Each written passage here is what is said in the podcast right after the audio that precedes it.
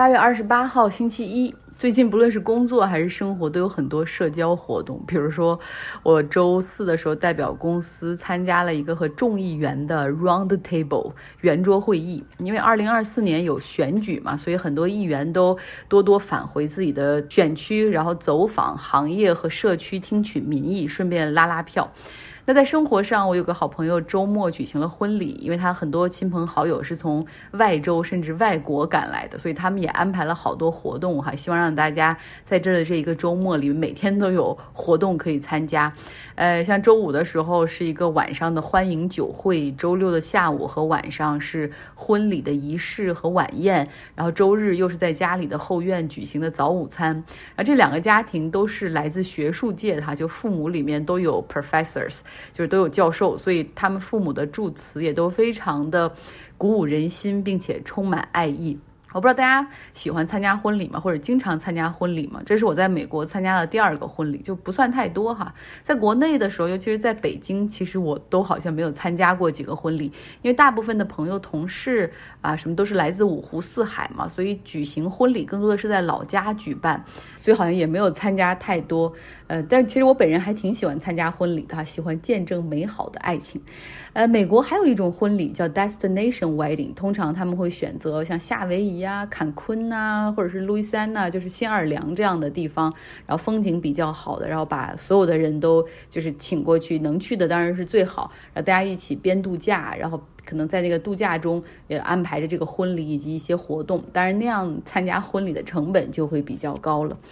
好，我们来说说新闻吧。西班牙女子国家队第一次获得世界杯的冠军这件事儿，本来应该是举国庆祝的哈，但是现在却被阴影所笼罩。这就是因为西班牙足协主席卢比亚莱斯在世界杯颁奖典礼上，实际上是强吻了女足的姑娘 Jenny Hermoso。在未经女球员允许的情况下，这个足协主席直接在颁奖台上哈，然后抱着她的脸亲了她的嘴唇。那事后这个事儿在网上遭遇到了各种各样的批评，然后这个西班西班牙足协的主席还出来辩解说啊，说那个亲吻就是 simultaneous，就是这种自发的哈，因为当时大家都太高兴了，然后是双方同意的，什么相互愉快的。但是马上这个女足的球员 Jenny Hermoso，她就站出来说自己受到了冒犯，而且还说。这个在过去几天里面，西班牙足协不断通过各种渠道向他来施压，向他身边的朋友、家人给他施压，让他为卢比亚莱斯说情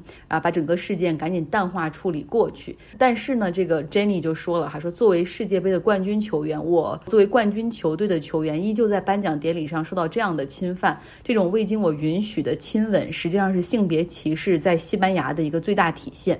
那 Jenny Hermoso 她也是得到了很多球员和球迷的支持，这也引发了西班牙足球界的一场海啸。其实大家就是说，在媒体上天天就是上头条不说，而且成为大家在茶余饭后讨论甚至辩论的一个话题。呃，不过基本上声音和呼吁是比较统一的哈，那就是西班牙足协这个主席卢比亚莱斯必须辞职。但他本人呢，不仅拒绝辞职，而且还坚决认为说自己是受到了迫害，然后还说西班牙足协会在法律上去保护他，为他讨回公道等等。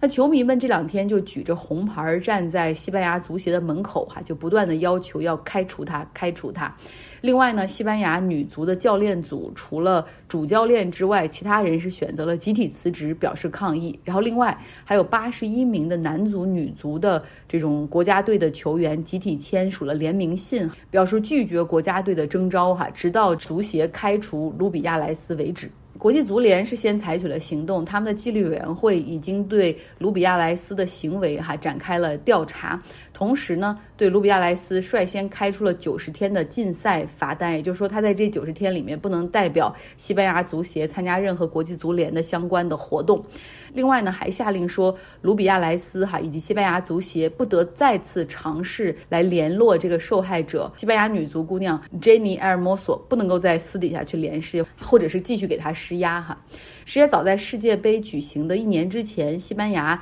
女足队就抗议哈，就是这个球队的管理层的文化实际上是比较差的，那种高压的监督式的，简直是有毒的文化。而且足协里面一直不允许他们去享受男足国家队的一些精英装备。等于说，在世界杯之前，这种抗议性别上的差异对待就出现了哈。而在在去年九月份的时候，就有十五名优秀的西班牙国家队的女足成员宣布，就不希望入选国家队，也不想代表国家队出征世界杯。他们的诉求就是要求换这个主教练。但是西班牙足坛，尤其是对女足，他们经常是一个主教练用很多年，在这个主教练之前的那个主教练担任二十多年的西班牙女足的主教练。然后另外呢，这个现在的这个女足主教练也是得到了西班牙足协主席卢比亚莱斯的支持。所以你看到现在教练组的其他人都辞职了，但是这个主教练还没有辞职哈，虽然口头上表示谴责。那通过在世界杯上的表现，哈，西班牙的女足球员相当于是战胜了很多困难，最后获得了冠军。但是，就发生在颁奖典礼台上最后的这个强吻，实际上还是提醒着大家。It's a long way to fight for gender equity，就是在争取性别平等的道路上，至少在西班牙还有很长的路要走。俄罗斯方面呢，他们已经完成了对周四的十名空难遇难者的 DNA 的测试，确定了遇难者中包括了瓦格纳集团的老板普里戈金，也包括瓦格纳的创始指挥官，以及呢另外五名瓦格纳指挥委员会的成员，还有三名机组成员。就这个，现在所有的遇难者的名单都已经确定了。瓦格纳集团他们一直都把这个加密的通讯软件那个 Telegraph 电报群作为他们的信息的通讯渠道。他们曾经在上面承诺过，哈，会呃来发表一个声明，然后介绍一下集团下一步的一个计划，因为。瓦格纳集团实际上就是一个私人公司嘛，那你现在这个什么董事长、CEO，包括 Commanding Council 里面，呃，十个人可能五个都不在了，那他们应该怎么办？哈，这个管理层和指挥日常作战的这些委员会是备受重创，但是会不会影响瓦格纳的运营呢？他们在这个简单的这个一句话声明中是说不会啊，瓦格纳还会继续存在下去，但是到现在还没有人出来这抛头露面或者是发表这声明哈，确定比如说谁来。再扛起这个公司的或者这个集团的大旗，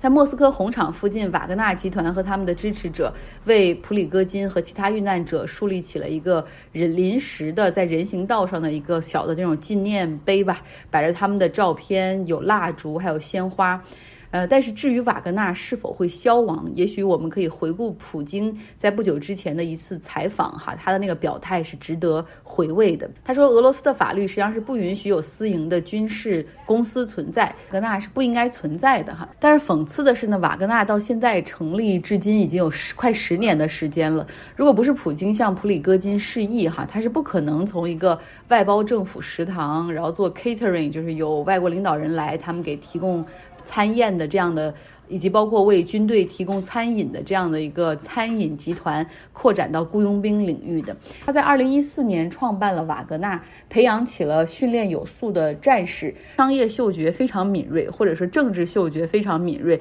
在一些地缘危机中获得了商业利益。那瓦格纳集团至少在十个国家开展了业务，其中大部分是在非洲。哈，有媒体直接说他们在非洲实际上是建立起了一个雇佣军帝国。比如说，支持马里和中非共和国那些国家忠于莫斯科的那些独裁者，但是他们真正的为人所知，哈，名声在外，实际上是出现在俄罗斯全面入侵乌克兰之后。那瓦格纳那个时候入侵乌克兰之后，他们开始从俄罗斯民众啊以及俄罗斯监狱中大量的去招募士兵，并且在占领乌克兰城市巴赫穆特期间下手非常的凶狠哈，然后经常，然后甚至会对一些呃乌克兰的士兵直接行刑哈，就是犯下了很多战争的罪行。而普里戈金也经常是前往前线，穿着那种战斗的迷彩服，然后他的公众形象和地位不断的在这种情况下进行提升，还有很多。人直接把他当成了战争的英雄，